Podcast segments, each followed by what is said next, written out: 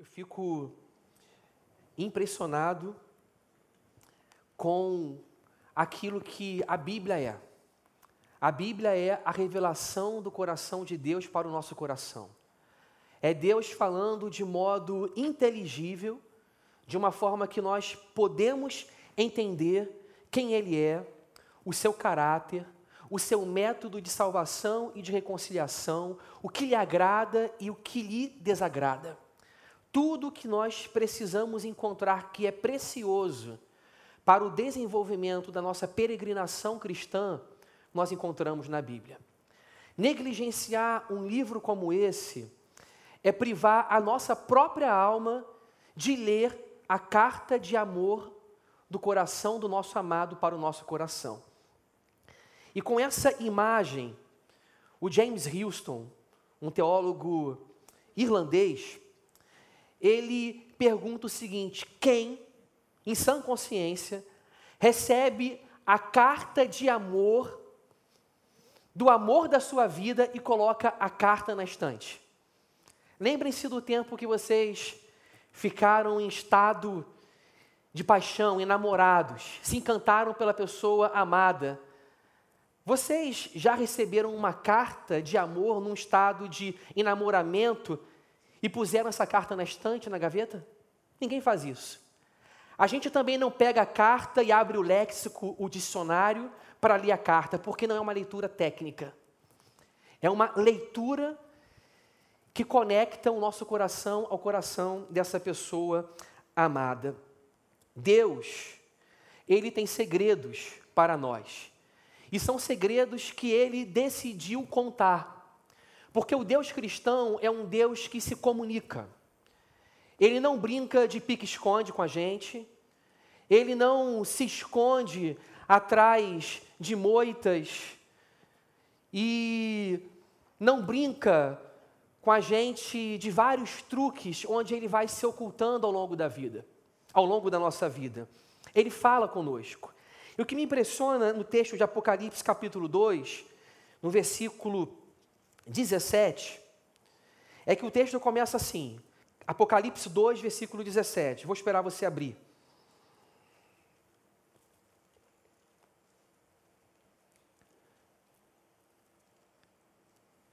Amém? Todos acharam? Apocalipse 2, 17. Me impressiona que o texto começa assim: Quem tem ouvidos, ouça o que o Espírito diz às igrejas.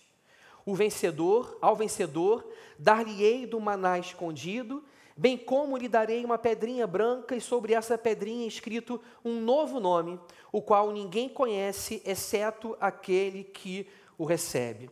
Esse texto começa dizendo: Quem tem ouvidos, ouça o que o Espírito diz. O Espírito diz. O Espírito fala. O Espírito fala a quem? O objeto da comunicação do Espírito Santo, o objeto do seu amor particular é a igreja. Nós não podemos ser uma igreja que diz que não ouve o Espírito, porque isso é contrariar o que a Bíblia fala com muita clareza. O que Deus tem feito ao longo da história é falar com o seu povo através do seu Espírito. E esse Espírito, ele não é uma energia inconsciente, ele não é uma mente inconsciente, ele não é uma força inconsciente. Ele não é um poder atômico, uma energia. Esse espírito é a terceira pessoa da Santíssima Trindade, uma personalidade absoluta e pessoal. É um Deus que ama, é um Deus generoso, é um Deus bondoso, é um Deus que tem prazer em se comunicar conosco. O espírito, ele não vive distante de nós. A Bíblia diz que o lugar no qual o Espírito situa a sua existência em nós, a sua habitação em nós, é dentro do nosso próprio coração. Ou seja, a perspectiva da palavra de Deus é que Deus, ele não simplesmente está conosco, mas ele está em nós. Jesus é o Deus Emanuel, Deus conosco. Mas o Deus conosco, que é o Cristo encarnado, ele morreu e ele prometeu enviar o seu Espírito para habitar dentro de nós. Então, o Deus conosco é um Deus conosco em nós. É um Deus conosco dentro de nós. Por isso, Paulo disse: Logo já não sei o que vivo, mas Cristo vive em mim. Cristo vive em mim. Nós somos a casa favorita de Deus, o lugar no qual Deus situa a sua própria habitação. E esse Espírito, ele fala, ele incessantemente fala. Por isso que a Bíblia é chamada de espada do Espírito, porque ela é um livro inspirado pelo Espírito Santo. Nós não podemos dissociar a palavra de Deus da ação do Espírito Santo. Mas ao mesmo tempo que a Bíblia diz que o Espírito Santo fala, a Bíblia fala também que nós temos que ouvir. E a primeira condição para nós recebermos os segredos de Deus é nós estarmos abertos para ouvir o que o Senhor nos fala. Por isso o versículo 17 diz: Quem tem ouvidos, ouça o que o Espírito diz às igrejas. Meu primeiro ponto, então, é que nós temos a necessidade de escutar o que o Espírito ele prometeu falar e continuamente e incessantemente ele fala para a igreja. Aqui vale a pena por questão didática, a gente fazer uma diferença entre ouvir e escutar. É a mesma coisa, ouvir e escutar? Parece que é, mas não é a mesma coisa. Aliás, existe um exame médico chamado audiometria que verifica se você ouve, ouve ruídos, sons, barulho, ou seja, é um exame para verificar a sua capacidade sensorial de ouvir. Se você está privado desse sentido de ouvir ou não. Mas há outros exames médicos que vão investigar a sua capacidade de escutar. Escutar não é simplesmente ouvir barulho. Escutar é uma capacidade de processamento da informação. É ser consciente da mensagem que você está recebendo e interpretar essa mensagem. Você ouve palavras, essas palavras são arranjadas em sentenças, em parágrafos e falas, e você encontra um significado combinado das frases. E então você entende o que está sendo comunicado. Escutar é um ato ativo. Porque no ato de escutar, você está sendo consciente da mensagem que está sendo comunicada a você. Esse ouvir sobre o qual a Bíblia está falando é o ouvir escutar. Não é o ouvir barulho, mas é o ouvir escutar. Deus ele não emite ruídos para nós. Ele não emite sons desconexos. Deus, ele fala inteligivelmente conosco, numa linguagem apropriada que nós possamos entender. Por isso o grande reformador João Calvino, ele disse que para falar na linguagem que nós possamos entender, Deus ele balbucia conosco. Como a gente se reduz e se apequena diante de uma criança, para falarmos com uma criança, Deus, ele fala numa linguagem que nós possamos entender. Ele balbucia conosco. E, o, e esse som de Deus não é só um ruído, mas são palavras. Deus se comunica em palavras. Tanto é que Jesus é a palavra que se fez carne é o Verbo que se fez carne, não é o barulho que se fez carne, não é o som que se fez carne, é a palavra inteligível, é o ato de Deus que se fez carne, é Verbo, é ação de Deus que se fez carne para cada um de nós. Então a Bíblia, ela está dizendo que nós precisamos ouvir escutando e não ouvir barulhos. Se você está no restaurante de frente para uma rua movimentada, num lugar turístico. Você está dentro do restaurante e você é capaz de ouvir um falatório em todas as mesas. Você é capaz de ouvir os barulhos que vêm da cozinha, os pratos batendo, o vapor da cafeteira. Você ouve também os carros que passam na rua, os ruídos dos motores e também as sirenes e uma televisão ligada. Mas não significa que você está escutando nada. São muitos barulhos. Mas barulho não é sinônimo de Deus falando. Muitas vezes a gente ouve barulho, a gente ouve ruído, algo completamente ininteligível, irracional, sem sentido e sem propósito, e nós falamos que é Deus falando com a gente. Mas Deus não age na irracionalidade. Ele não age nos ruídos. É por isso que o salmista disse: No silêncio tu estás. Porque segredo é contado não no barulho, mas ao pé do ouvido, na intimidade guardando no coração a solitude, a quietude, para que Deus, Ele fale conosco. Nós vivemos num mundo, gente, com muito barulho, muitos ruídos, muitas vozes, sirenes, roncos de motores, vozes para que você tenha a estética perfeita, para que você tenha aquele tão desejável sonho alcançado na carreira profissional, idealizações que não param de vir o tempo inteiro, metas inatingíveis. E é incutido dentro de nós a ideia de que nós precisamos chegar naquele lugar. Aquele lugar, esse lugar utópico, abstrato que nunca chega. E quando aparentemente nós chegamos ao lugar que nós dizíamos que era aquele lugar, a gente senta naquele lugar e a gente continua se sentindo vazio porque a gente quer um outro aquele lugar. Não existe aquele lugar para um cristão aqui na terra.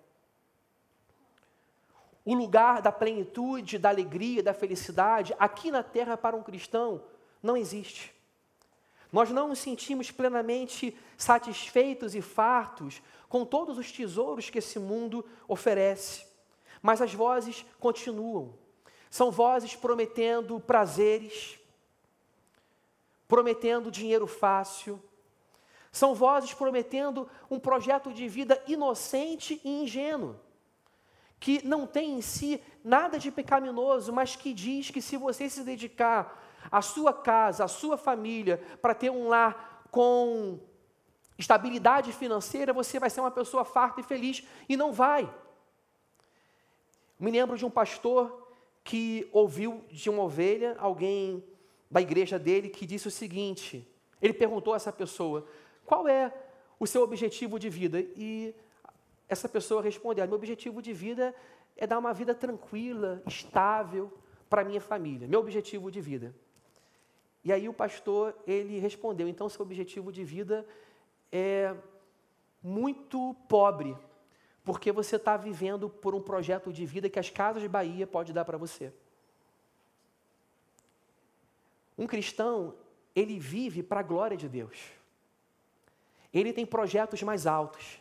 Se o seu projeto de vida é ter um BMW, uma Land Rover, uma casa fora do Brasil, ter muito dinheiro, eu quero dizer que o seu projeto de vida, ele é pobre e que lhe falta ambição.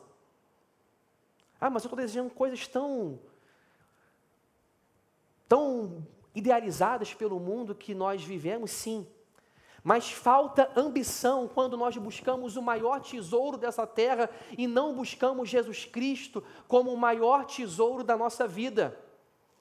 A pessoa mais ambiciosa desse mundo, me lembro alguns anos atrás, quando o Ike Batista estava entre os dez mais ricos do mundo, ele disse que gostaria de chegar ao topo da lista e ser o primeiro. Ele não foi ambicioso exatamente. De um ponto de vista cristão, lhe faltou ambição, porque ele não desejou o tesouro inefável. Ele não desejou o tesouro que não murcha. Ele não desejou o tesouro incorruptível. Ele buscou o que a traça e a ferrugem corrompem e corroem. O apóstolo Paulo, quando conhece Jesus, Ele fala que por causa da sublimidade do conhecimento de Deus em Cristo Jesus, tudo que ele considerava precioso na vida se torna refúgio, entulho e lixo. Porque no processo comparativo você olha para Jesus e você olha para o restante da vida e diz: tudo diante de Deus é absolutamente nada. É como o sol, que quando brilha de manhã, faz apagar todas as outras estrelas do céu. As estrelas estão no céu, mas você não as vê, porque o, porque o sol tem um brilho único e tira o brilho de todos os outros tesouros. A minha proposta aqui é que o seu objetivo de vida seja viver para Deus. E dentro desse objetivo de vida que é viver para Deus, não há nada tão maravilhoso do que ouvir a voz de Deus. Mas novamente, não tome decisões baseado em barulho, em ruídos, em confusões. Para ouvir a voz de Deus, você precisa parar, abrir a porta do quarto, entrar no lugar secreto, fechar a porta, e esse símbolo de fechar a porta, como Jesus contou no Sermão da Montanha, é fechar a porta porque é para deixar do lado de fora outras vozes. Para ouvir a voz de Deus, eu preciso decidir silenciar outras vozes.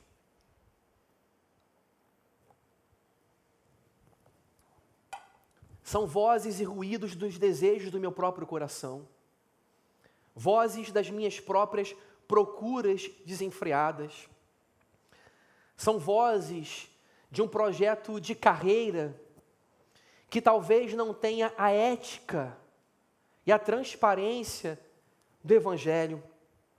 Talvez seja a voz de buscar uma aparência, uma estética perfeita, que rompe o meu homem exterior do meu homem interior, e eu não invisto na minha alma. Talvez seja essa voz que faz eu me preocupar com a aparência das coisas e não mais com a essência das coisas. E quando eu vou seguindo essas vozes que me levam simplesmente para as aparências, eu posso usar roupas de grife, eu posso entrar em aviões de primeira classe, eu posso viajar para lugares super legais. Isso tudo é muito bom e não tem nada de pecaminoso nisso. Porém, a minha identidade não se baseia nas minhas conquistas, na roupa que eu visto, nos lugares que eu frequento, no valor que tem na minha conta. Não. Eu não sou a roupa que eu visto e você não é a roupa que você veste, você não é os lugares para os quais você vai, você não é uma pessoa de primeira classe se você veste roupa de primeira classe. Não, nós não somos assim. A nossa identidade vem de dentro que o próprio Jesus Cristo ele dá a cada um de nós. É a nossa suficiência em Jesus Cristo. Quando eu digo isso, eu não quero ser indelicado. Eu quero dizer o contrário, quero dizer que você tem muito mais valor do que isso. Que existe um tesouro que habita em vaso de barro. Que o Espírito Santo, a terceira pessoa da Santíssima Trindade, habita dentro de você se você é crente e traz a presença do próprio Cristo ressurreto dentro de você para você viver novidade de vida. Você pode ser ambicioso, mas ambicioso no sentido bíblico, desejar os tesouros dos céus. E esse texto ele continua. E continua dizendo o segredo. O segredo que Deus conta. Ao vencedor dar-lhe-ei do maná escondido. Primeiro, primeira parte do segredo. Ao vencedor dar-lhe-ei do maná escondido. Isso me leva para o meu segundo ponto, que é falar sobre esse alimento da alma, esse maná escondido. Eu escolhi falar desse texto porque esse texto tem uma dose grande de segredo. O maná é maná escondido. Escondido. E depois o texto continua dizendo que Deus, ele dará para nós uma pedrinha branca E sobre essa pedrinha terá um nome escrito, um nome novo, escrito que ninguém conhece, exceto aquele que recebe. Novamente, uma dimensão profunda de segredo. Segredo entre nós e Deus, segredo na intimidade. Porque João, o autor de Apocalipse na, na ilha de Pátimos, por que ele usa a expressão maná escondido para falar da vida eterna e para falar do presente que Deus dá? Se nós lermos do capítulo, o capítulo 2, do versículo 12 até o final, nessa mesma porção de texto que, que João escreve à igreja da Ásia Menor de Pérgamo, ele falará sobre nicolaítas na igreja, que era um grupo herético que estava induzindo os irmãos ao erro, ao caminho da imoralidade, do paganismo, da prostituição. E João fala que eles seguiram o caminho de Balaão. Balaão ele foi contratado por Balaque para desviar o povo de Deus do caminho que Deus prometeu. Balaque induziu ao erro. Balaão induziu ao erro. E os nicolaítas estavam também induzindo o povo de Deus naquela igreja da Ásia Menor de Pérgamo também ao erro. E porque ele havia falado de Balaão, ele usa agora a expressão maná, porque naquele mesmo contexto do deserto que Balaão tentou enganar o povo de Deus, naquele contexto, Deus ele deu o maná que desceu dos céus. Possivelmente essa é a aproximação para João estar falando disso. Nesse mesmo texto também, João, ele fala sobre comidas sacrificadas aos deuses. As comidas sacrificadas aos deuses eram festas, eram cerimônias dedicadas a divindades pagãs, onde eles se alimentavam de carnes sacrificadas às divindades. E então, para mostrar que existe uma proposta de vida alternativa à idolatria, muito superior, João, ele fala de um outro tipo de festa. Ele fala da festa que aconteceu povo, com o povo de Deus no deserto. Essa festa que aconteceu com o povo de Deus no deserto foi a festa que o povo de Deus recebeu o maná do céu. Se por um lado existe a festa da idolatria, que seduzia a igreja de Pérgamo, de comidas sacrificadas a deuses em rituais pagãos, onde os deuses eram adorados e homenageados. Se havia esse cálice, como diz o apóstolo Paulo, cálice dos demônios, também existe o cálice de Cristo. Se existe uma refeição que não honra a Deus, existe uma outra refeição e um outro banquete que honra a Deus, que é o cálice do Senhor.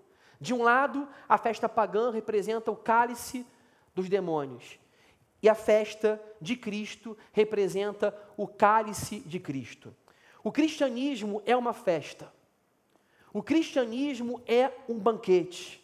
A mesa do Senhor que nós celebramos a Santa Ceia é uma mesa de banquete, onde nós partimos o pão e bebemos do cálice para celebrar a morte do Senhor Jesus Cristo e a sua ressurreição até que ele venha. E todos aqueles que foram batizados, que professam a fé em Jesus, são convidados para, para participarem da mesa, do banquete. Jesus está falando para a igreja de Pérgamo ele diz: quem tem ouvidos, ouça o que o Espírito diz às igrejas. Dois pontos. Ao vencedor dar-lhe-ei do maná escondido. Esse maná, que foi dado no deserto como um sinal de festa, de celebração, é símbolo do banquete para o qual o Senhor nos convida. Esse é o segredo que o Senhor nos conta. O segredo que o Senhor nos conta é que Ele faz banquete com a gente. O segredo que o Senhor nos conta é que Ele nos chama para a mesa, que Ele nos chama para a festa, que Ele é hospitaleiro, que Ele é o anfitrião, que Ele nos acolhe na Sua presença. O segredo que o Senhor nos conta é que nós somos chamados para chegar para mais perto, para o lugar da intimidade, para partir o pão com Ele. Isso é tão profundo, é tão rico, que na cultura hebraica, sentar-se à mesa com alguém significava partilhar a vida com essa pessoa.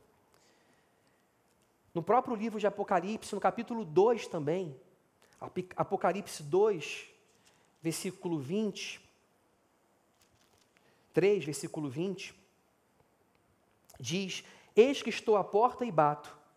Se alguém ouvir a minha voz e abrir a porta, entrarei em sua casa e cearei com ele e ele comigo. Não é eu serei com ele e ele comigo, é eu cearei com ele e ele comigo. Estou à porta e bato. Eu quero entrar e comungar com a sua vida para cear com você, para sentar-se à mesa com você e participar da sua vida. O cristianismo não fala de um Deus distante. Não fala de um Deus que existe no alto do céu num lugar remoto, mas que não pode ser acessado, um Deus com o qual a gente não pode se relacionar, um Deus impassível que habita na arquibancada do universo, simplesmente olhando para a sua vida como um mero espectador. Não. O profeta Jeremias fala que Deus ele habita em lugar alto, mas também mora dentro do nosso coração. Ele é Deus de perto e é Deus de longe. E ele quer cear conosco. Esse é um segredo de Deus para mim para você. O segredo é: chegue para mais perto. Eu tenho um maná escondido para você. Eu tenho uma refeição para você. E essa refeição você pode celebrá-la no deserto. Você pode celebrá-la no lugar das suas lágrimas, nos seus pântanos de dores, nos lugares mais sombrios da sua vida. Eu te chamo para uma refeição comigo. A refeição é algo tão profundo e tão maravilhoso no cristianismo que eu vou citar mais dois exemplos. O Cristo ressurreto, ele aparece. 40 dias que ele trafega entre os céus e a terra, e ele aparece aos seus discípulos, e há muitas testemunhas.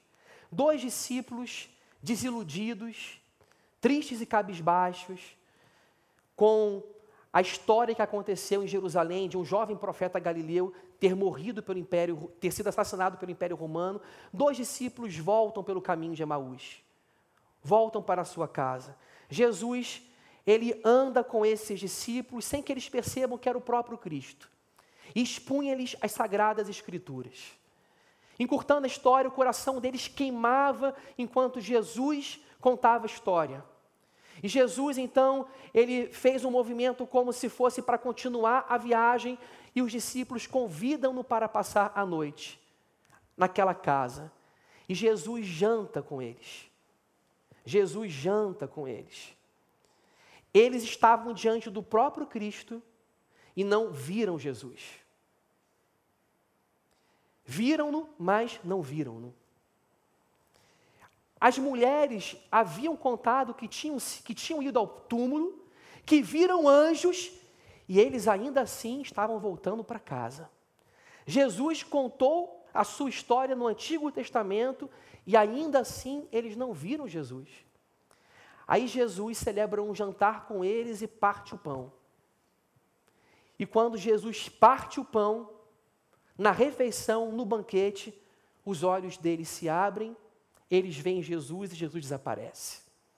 Jesus desaparece no exato momento que eles viram que era Jesus. Porque se você vê Jesus pela fé, você não precisa nem ver com os olhos físicos. Quando o pão foi partido, na refeição, nós somos chamados para a intimidade e o Cristo ressurreto, ele se revela nas refeições que nós fazemos com ele no lugar da intimidade. Ainda o próprio Cristo ressurreto no mar da Galileia aparece aos discípulos no episódio da pesca maravilhosa. E quando os discípulos veem que é Jesus, eles correm para a areia e ali estava Jesus assando pães na brasa e um peixinho. Jesus de cozinheiro, porque até ressurreto ele continua sendo servo. Ele continua servindo na refeição, no banquete. Esse é um segredo de Deus. Eu quero cear com você. Por que você está distante? Chega para mais perto. Me escute. Não apenas ouça barulhos e ruídos, mas me escute. Porque o Espírito fala. E o Espírito habita dentro de você e no seu coração. E para terminar, Apocalipse 2,17. Bem como lhe darei uma pedrinha branca, e sobre essa pedrinha escrito um novo nome, o qual ninguém conhece, exceto aquele que o recebe. Outro segredo do Cristo ressurreto para nós. Outro segredo. Eu darei para o vencedor uma pedrinha branca e nessa pedrinha vai estar escrito o novo nome dessa pessoa que recebe. E só a pessoa que recebe saberá o nome. Vejam que teor de mistério e de segredo nessa declaração de Jesus. Mas o que é a pedrinha branca? A pedrinha branca no mundo antigo tinha várias utilidades. Uma utilidade dessas pedrinhas brancas era um símbolo de absolvição diante do júri. E a pedra escura era símbolo de condenação. Mas outra utilidade da pedrinha branca, que se ajusta mais com o objetivo desse texto, texto é que a pedrinha branca era uma espécie de bilhete e de ingresso para entrar nas festas. O que o Cristo ressurreto está dizendo para mim e para você é que ele preparou um banquete para mim e para você. Ele revelará esse maná. O maná escondido é o próprio Cristo que se revela. E ele está dizendo que eu e você, através do sangue dele derramado por nós, nós temos bilhete, nós temos ingresso para essa festa. Nós não estamos do lado de fora. Cristianismo, gente, é alegria. Cristianismo é prazer. Cristianismo é festa. C.S. Lewis, ele disse que, o cristianismo puro e simples, ele disse que o mundo trata do prazer como se o diabo tivesse inventado o prazer. O diabo, ele inventa a perversão do prazer, o exagero do prazer, o prazer que embebeda, o prazer que vira, que torna as pessoas é, que torna as pessoas inuviadas, embriagadas, que faz com que elas busquem o prazer como se o prazer fosse um objetivo último de vida, mas o prazer é uma invenção divina. O prazer do diabo é o prazer do adultério, o prazer de Deus é o prazer da família em torno da mesa. Os pais com seus filhos, é um prazer que tem consciência limpa, consciência pura, é um prazer que tem alma. O Senhor disse a Jeremias que o seu povo estava deixando de buscar os mananciais de águas vivas para buscar cisternas furadas e rachadas. O prazer do mundo é cisterna rachada que não guarda água, que guarda somente água suja empoçada. Água empoçada de chuva, água suja. O prazer de Deus é um manancial são águas vivas. Há o prazer do mundo? Há, mas é o prazer de cisterna furada que, há, que guarda água de chuva. E o prazer de Deus não é a festa da idolatria, mas o prazer de Deus é a festa do maná, onde haverá essa pedrinha branca, o ingresso. No ingresso está, estará escrito o seu novo nome, e ninguém saberá o seu nome a não ser aquele que deu esse nome a você. Eu termino aqui dizendo que, na Bíblia, nome significa a personalidade de alguém, o caráter de alguém. Jacó tinha o nome de Jacó porque ele era usurpador e trapaceiro. Mas quando ele é transformado, ele recebe o nome de quê? De Israel, porque ele é príncipe. Deus tem um nome que ele dará para cada um de nós nessa pedrinha branca do ingresso para a festa do Cordeiro. E nesse ingresso, esse novo nome representa quem você é. E quem você é, você é em função de quem Jesus Cristo é para você. Quem você é? Você é amado. Quem você é? Você é a pessoa por quem Cristo morreu. Você é a pessoa chamada para o banquete, para a festa. Quem é você? É a pessoa da qual Deus tirou fardos. Quem é você? É a pessoa que foi renovada para uma viva esperança, é a pessoa chamada para a vida eterna, é a pessoa que reconhece a sua suficiência somente em Jesus Cristo. Que você hoje saia daqui construindo a sua identidade somente em Jesus.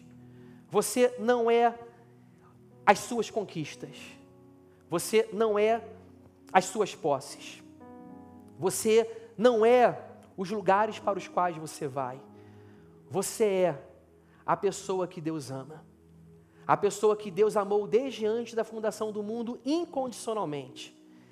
E não importa o que você esteja passando, a grande verdade sobre a sua vida e sobre a minha vida é que nós somos amados por Deus e chamados para um banquete de alegria na presença de Jesus de Nazaré, o Cristo vivo e ressurreto.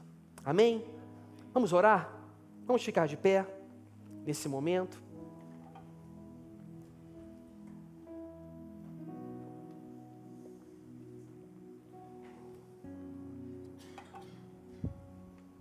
Vamos orar, falar com o Senhor Jesus. Senhor, nosso Deus, nosso Pai. Obrigado porque o Senhor revela os seus segredos mais profundos para nós. Obrigado porque o Senhor não se esconde de nós. Porque o Senhor é o Deus que se revela. Obrigado porque o Senhor nos deu novos ouvidos espirituais para ouvirmos o que o Espírito Santo diz. Obrigado, Senhor, porque com o maná que o Senhor nos dá, pode haver festa no deserto. Entre choros e lutos, podemos celebrar festa ao nosso Deus. Obrigado porque Jesus, ressurreto, continua se revelando e aparecendo para nós. Obrigado porque nós somos chamados para intimidade porque o Senhor abre a carta de amor do seu coração para nós. Obrigado, porque nós somos, Senhor, pessoas amadas pelo Senhor. Nesse momento, Deus, eu peço que essa alegria do alto possa ser derramada sobre a vida dos meus irmãos. Essa alegria da festa da Trindade, da festa do Cordeiro, das bodas do Cordeiro, a alegria da ceia, a alegria de estarmos diante de Jesus, que é o nosso anfitrião, que nos acolhe em Sua presença e tira os nossos fardos, enxuga as lágrimas dos meus irmãos, conforta-os das suas dores, Senhor. E por favor, que o Senhor possa hoje enchê-los de uma alegria viva e gloriosa que a Igreja Presbiteriana das Américas cresça em intimidade contigo, Senhor. Que todo domingo nessa igreja, que todo dia de semana, em todo culto que nós celebrarmos, todo momento seja um momento de festa, um momento de banquete, de nos alimentarmos do prazer verdadeiro, que é o prazer que desce dos céus, do prazer que flui no nosso coração. Senhor, que esta igreja seja uma igreja que te ama acima de todas as coisas, apaixonada pelo Senhor Jesus, que ouve a voz do Senhor e que te deseja, porque é uma igreja que tem fome e sede de justiça. Essa é a minha oração, Senhor. Em nome de Jesus, para a tua honra e glória. Amém, Senhor.